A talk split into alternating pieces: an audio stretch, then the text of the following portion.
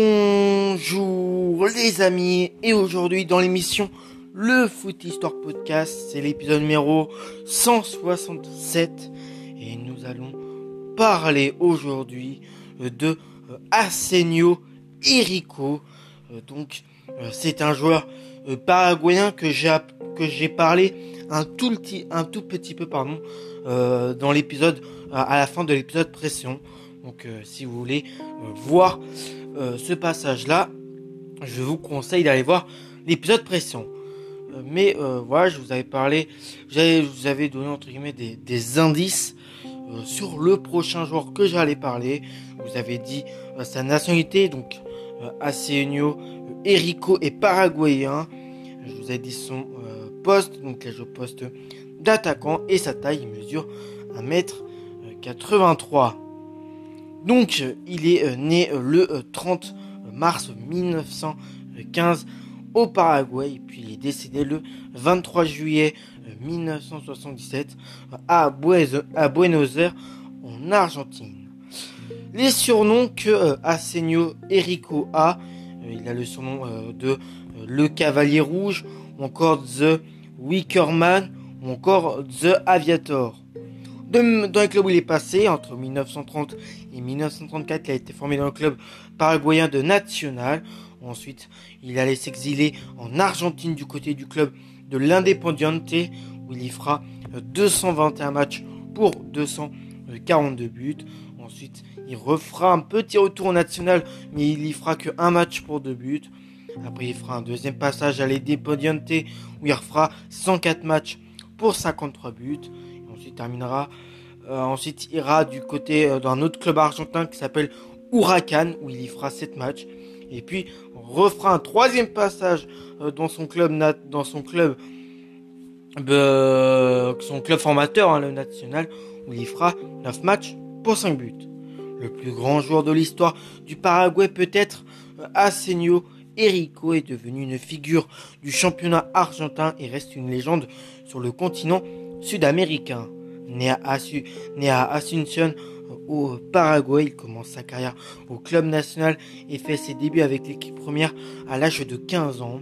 Par son élégance, il parvient à occuper une position de plus en plus avancée sur le terrain avant qu'une tragédie euh, ne bouleverse son destin. Pendant les années 30, Erico quitte le Paraguay et rejoint la sélection de la Croix-Rouge paraguayenne qui part en tournée en Argentine afin euh, de recueillir des fonds pour venir en aide aux victimes du conflit de la guerre euh, du Chaco entre le Paraguay euh, et la Bolivie.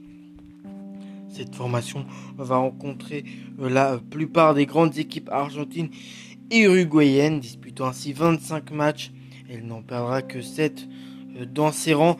Asenio Erico éblouit les observateurs de son talent, notamment contre River Plate, les dirigeants du club ont euh, le coup de foudre instantané pour le numéro 9 euh, qui font euh, qui font qui font tout pour le faire signer. C'est sans compter sur le coup de maître des dirigeants d'Independiente, eux aussi fascinés, qui négocient directement avec le ministère de la Défense paraguayenne, profitant du fait qu'Irico est appelé sous les drapeaux sous les drapeaux dans un pays en guerre. Ils obtiennent ainsi la signature d'un joueur qui va garnir leur armoire à trophées. Le 6 mai 1934, Asenio Erico fait ses grands débuts avec l'Independiente face à Boca. Euh, la semaine suivante, il ouvre son compteur but face à Chacarita. Je ne connais pas ce, club. Hein. En tout cas, c'est un club argentin. Sa vitesse et sa technique émerveillent alors les stades argentins. Roi du dribble, doté d'une détente impressionnante, il devient rapidement une véritable machine à marquer.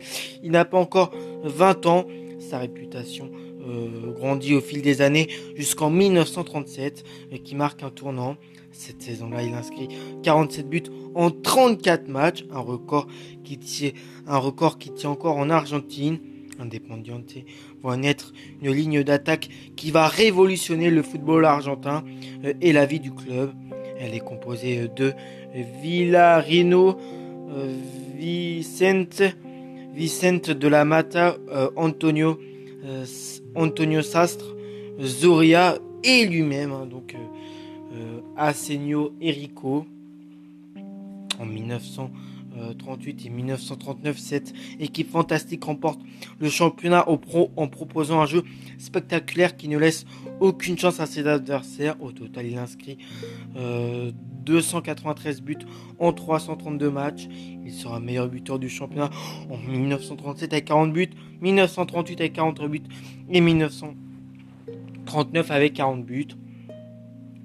Conscient de ce que pourrait apporter Erico à l'Albi Céleste, les dirigeants argentins vont faire le forcing pour enrôler le Paraguayen sous leur couleur euh, pour la Coupe du Monde 1938. Mais l'homme euh, l'homme en osier euh, s'y refuse et gagne les éloges du public argentin, même si le fait d'évoluer à l'étranger lui interdit de défendre les couleurs de son pays de naissance. À Asunción, le surdoué ne s'éternisera, ne s'éternisera pas à peine revenu au pays qui repart faire le bonheur d'Independiente mais euh, ménisques récalcitrants euh, minent euh, le contorsionniste au mille sur renom. Usé par les blessures, il fait une dernière pige à Huracan en 1947 avec qui il dispute cette match avant de retourner à National. C'est donc dans son pays qu'il a mis un terme à sa carrière. Paradoxalement, cette légende n'a jamais joué une grande compétition pour la sélection du Paraguay. Lors du mondial 1930, il avait tout juste 15 ans. Par la suite, il n'a pas pu être sélectionné car il, évoluait à l'étranger. Hein. Puisque à l'époque, moi à l'époque, années 30, euh, années 40, voire même années 50, euh, on t'interdisait de pouvoir jouer avec ton pays natal. Donc ça, c'était un peu ce qui était dommage. Donc voilà. Euh, donc voilà. Après une courte carrière d'entraîneur, Erico quitte le monde du football, passant sa vie entre Buenos Aires et Asunción. Le 23 juillet 1977, amputé de la jambe gauche pour des complications sanguines, Erico s'éteint d'un arrêt cardiaque le lendemain de son décès. Le 24 juillet 1977, Independiente l'emporte face à River Plate. Le stade rend hommage à son idole en chantant On le sent, on le sent, Kiriko est présent. Asenio Erico a été une inspiration pour les joueurs argent, pour le joueur argentin Alfredo Di Stefano qui le considérait comme l'un des plus grands joueurs de tous les temps du foot. Pourquoi? Di Stefano, j'ai aussi fait un podcast sur lui. Si vous voulez le voir, vous pouvez. Moi, je vais vous retrouver pour le prochain épisode. Comme d'habitude, c'était moi pour le podcast. À la prochaine et ciao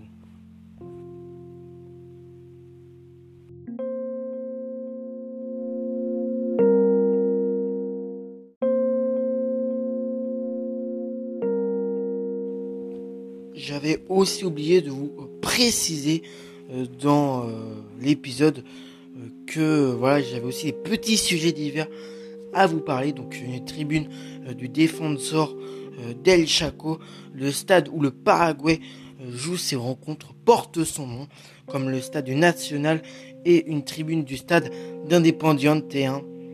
Donc voilà, c'est le premier sujet divers sur Asenio Erico. Et puis, deuxième sujet, sur, deuxième sujet sur lui, pardon. En 2010, l'État paraguayen, après avoir bataillé plusieurs années, parvient à faire répatrier le reste d'Erico, décédé à Buenos Aires. Sa dépouille est exposée dans un mausolée du musée présent sous le défenseur, sous euh, le défenseur d'El Chaco, euh, le stade où le Paraguay joue ses matchs. Donc voilà, je voulais juste vous préciser ça. Euh, quelque chose que j'avais pas euh, précisé tout à l'heure. Allez, à la prochaine. C'était moi pour le podcast, le Foot Histoire Podcast. Allez, ciao.